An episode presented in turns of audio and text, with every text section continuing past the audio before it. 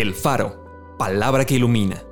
Porciones selectas de la Biblia acomodados como variados y sabrosos alimentos para el espíritu y el alma. Agosto 23. Con amor eterno te he amado, por tanto te prolongué mi misericordia. Debemos dar siempre gracias a Dios respecto a ustedes, hermanos amados por el Señor de que Dios los haya escogido desde el principio para salvación.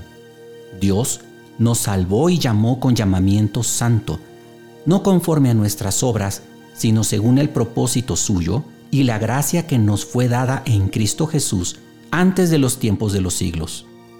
Mi embrión vieron tus ojos, y en tu libro estaban escritas todas aquellas cosas que luego fueron formadas, sin faltar una de ellas porque de tal manera amó Dios al mundo, que ha dado a su Hijo unigénito, para que todo aquel que en él cree no se pierda, mas tenga vida eterna.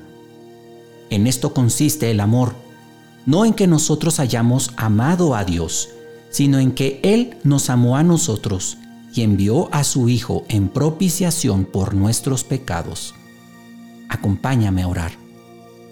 Señor, en este día tu palabra me consuela tu palabra me levanta, tu palabra me anima, porque me haces recordar que tu amor es eterno, que ese amor con el que tú me amas no depende de qué tan bien o mal me porte. Así que yo no voy a recibir ninguna condenación en mi corazón. No voy a recibir ningún tipo de pensamiento que me quiera alejar de ti, como si tú no me amaras tampoco voy a interpretar las circunstancias adversas como que tú me has dejado de amar. Tu palabra es clara. Tu palabra me dice que me has amado con amor eterno y que tu misericordia se ha prolongado sobre mi vida. Bendito seas Jesús. Amén.